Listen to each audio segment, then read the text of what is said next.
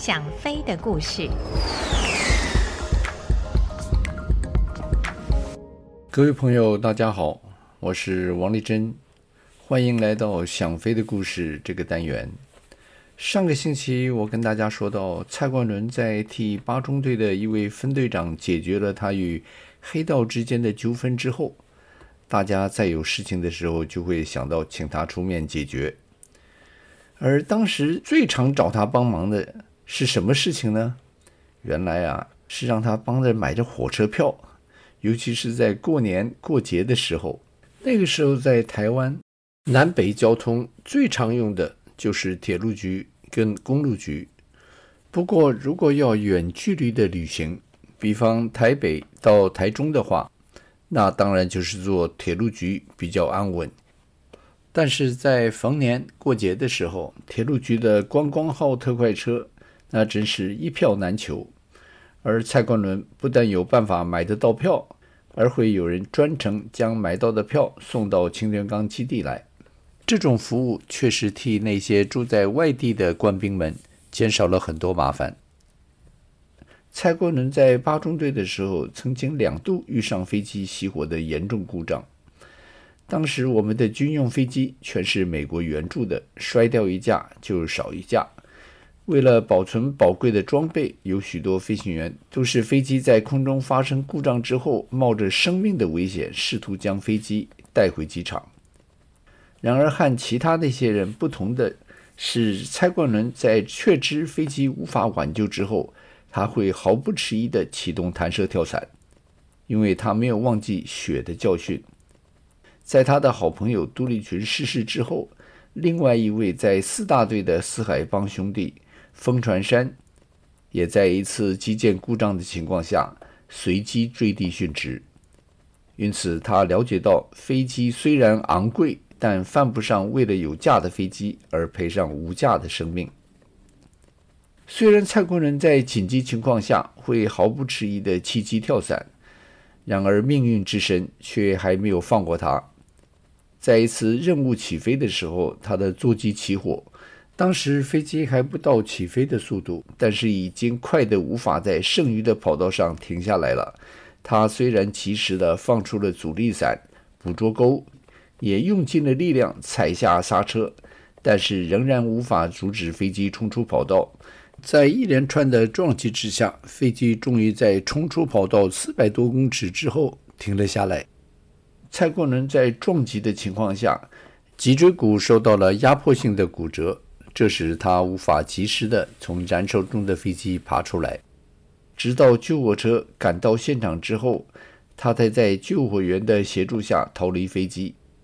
但他已经受到相当严重的烧伤，此后他的身上，尤其是手上，一直都有当时被烧伤的痕迹。那些痕迹曾经让一些道上的兄弟们以为是他在江湖上闯荡时所留下来的痕迹，却不知道那是为了保卫国家而留下来的光荣标志。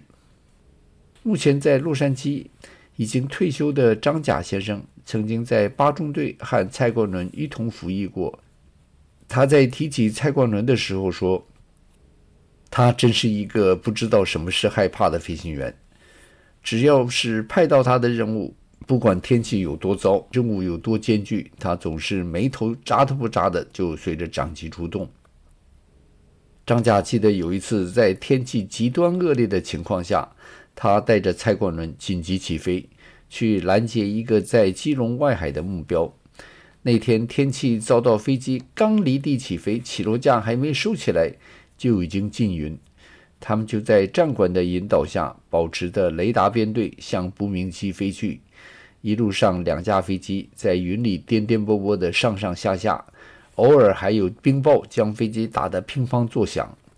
那个时候，因为蔡冠伦才刚完成战备没多久，所以张甲除了要仔细地听着耳机中战管的指示，还要随时注意飞在后面山里的蔡冠伦。然而，每一次蔡冠伦都以很冷静的声音回答张甲的询问。那天，当他们飞抵目标区的时候，无名机已经不知去向，所以他们两个又在战管的引导下，由台湾东海岸再飞越中央山脉回航。张甲的飞机一直到清泉岗基地的五边落地航线上才出云。目视机场之后，张甲回头一看，蔡国伦的飞机也跟着上来了。这证明，在极端恶劣的气候下，蔡国伦一直都是紧跟着长机。那天降落之后，两个人的飞行衣都完全的被汗水湿透。回到作战室的时候，大家还开他们的玩笑。问他们是不是飞机的座舱罩漏了？蔡国伦在三大队的时候和道上的弟兄往来并不是很频繁，但是他对队上同僚们的义气却不输给帮派中的兄弟。关永华少校逝世殉国的时候，他的小女儿关爱丽才五岁，对父亲的过世并不是很了解，所以每天傍晚。眷村里的小孩子到巷口去等下班的交通车的时候，关爱丽也会像往常一样跟着去等车。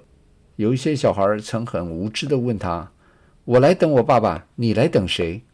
这句话刚好让下车的蔡冠伦听见了，他马上将关爱丽抱起来说：“你以后每天到这里来等叔叔下班。”而以后蔡冠伦也尽量的每天赶着搭交通车回家，为的就是不让关爱丽失望。一九七一年十一月二十号，和蔡冠伦在空军官校同班的吴家芳，在一次任务结束返场解散的时候，飞机操纵系统发生了严重故障，在高度过低、改正不及的状况下，飞机坠毁在台中大肚山。吴家芳未能及时跳伞逃生，而已身殉。这件事对蔡国人的影响非常之大。当初一道从军的四位弟兄，除了他之外，另外三位在十年之内都已经化为天边的一缕烟云，折翼而去。这使他对飞行的看法多少有些改变。再加上整天活在那些烈士阴影下的家人们，不断的劝他离开空军，于是他终于在民国六十四年脱下了飞行衣，告别了服役十二年的空军，重返台北。有另外一个角度看来，却是重返江湖。刚回台北的时候，他本来想进民航公司继续飞行本行，但是那个时候国内的两家航空公司中华及远东的飞行员都是由退出役官兵辅导委员会安排的，航空公司并不自己招聘机师，所以刚由空军中退役的蔡冠伦就无法如愿。既然没有办法在自己熟悉的方面发展，加上那个时候台湾的经济正在快速的起飞，十大建设也正如火如荼的在台湾各地展开，整个宝岛是一片欣欣向荣，各个帮派也都希望趁着这个机会能够多赚一票。蔡冠伦于是就在无法进入航空公司的情况下，回到了四海帮。开始在台北火车站的地盘上开始他重入江湖的第一步。那个时候，台湾由南到北的交通工具主要是靠铁路及公路，但是两个省营的事业运量并不能满足当时工商业的需求，于是许多野鸡巴士就如雨后春笋似的加入营运行业。车子一多，在没有组织管理的情况下。不惜血本的竞争，竟是让大家都赚不到钱。蔡冠伦在那个时候就选出了他在商业方面的才华。他认为客人们并不会在乎哪家车子比哪家车子贵几个几块钱，客人们最在乎的是在行车的时间及服务的品质。于是他将在台北火车站附近营业的野鸡巴士及野鸡轿车全部找来。向他们宣布，如果要在台北火车站盈利的话，则必须接受他的管制。但是他会保证大家有一个合理的利润。他的办法是像公路局一样，开始以时间表来控制出车的情形。时间一到，一定出车，绝不容许有客人不满就不开车的情况。这样客人就可以控制时间。这对商业上分秒必争的客人来说是相当重要的。再来，他也要求每一部巴士上一定要比照公路局中心号的服务标准。当初许多人对他的方式表示怀疑，因为他们都觉得万一乘客不满就开车会影响利润。然而不久之后，大家就发现，因为统一联营之后，同一时间只有一家出车，不再有以前几部车子同时兜客的情形，所以客源比较集中，很少有开车的时候客人不足的情形。在他的管理之下，每部车子即使付给他三百块钱的管理费之后，利润还是超过以前各自经营的时候，所以那些业者都是心甘情愿地交出管理费。当他说到这里的时候，他自动地表示，那个时候火车站附近的城中分局对他们操纵野鸡巴士的事情了如指掌，但是他们并没有对他采取任何行动，因为他在操纵野鸡巴士的同时，也兼顾到当地的治安，他绝对不容许扒手在他的地盘上作案。无形中，这也替当地警察解决了不少问题。在与他详谈的那个下午，他几次的说道：“人在江湖，身不由己。因为在帮派中久了之后，许多江湖上的恩恩怨怨，并不是很容易一笔勾销。再说，以他在四海帮内的辈分，也不容许他轻言退休。”所以，他由台北火车站前的野鸡车开始，一直到后来经营大型的旅游度假村，都多多少少和黑道有某些程度上的关联。也正是因为他在黑道上的名气，政府几次扫黑专案中，他都是几个重大目标之一。蔡冠伦在提到为什么在每次扫黑专案中都以他为首要目标的时候，表示主要是因为盛名之累。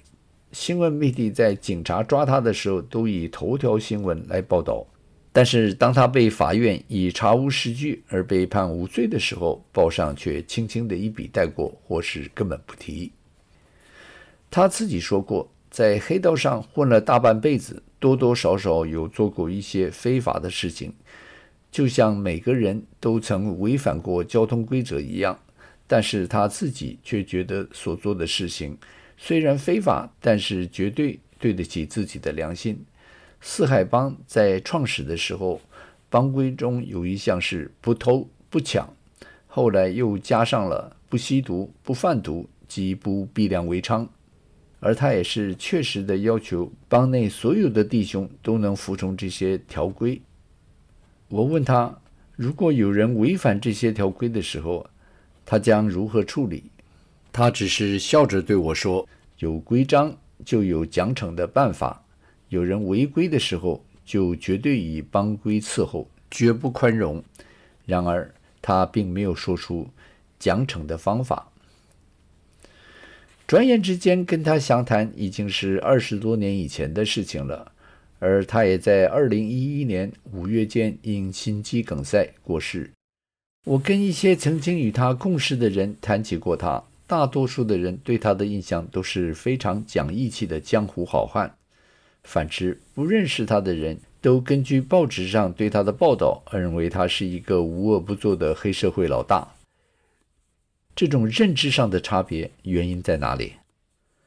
就像他自己所说的，在江湖上的这些年，他是曾经做过一些国法所不容的事。然而，中国古代有一句话说得很好：“窃钩者诛。”窃国者侯，他在黑道上的所作所为，对社会是有些负面的影响。但是如今在政治舞台上的官商勾结、黑金当道，那些人对国家社会所造成的伤害，却是更深更远。相反的，蔡冠伦在空军中十二年间，对台湾所做出的贡献，却不见得输给那些达官贵人。所以，如何去判断他是个怎么样的人，只有见仁见智了。好了，蔡冠伦的故事就说到这里。下个星期我会找其他的故事再说给您听。谢谢。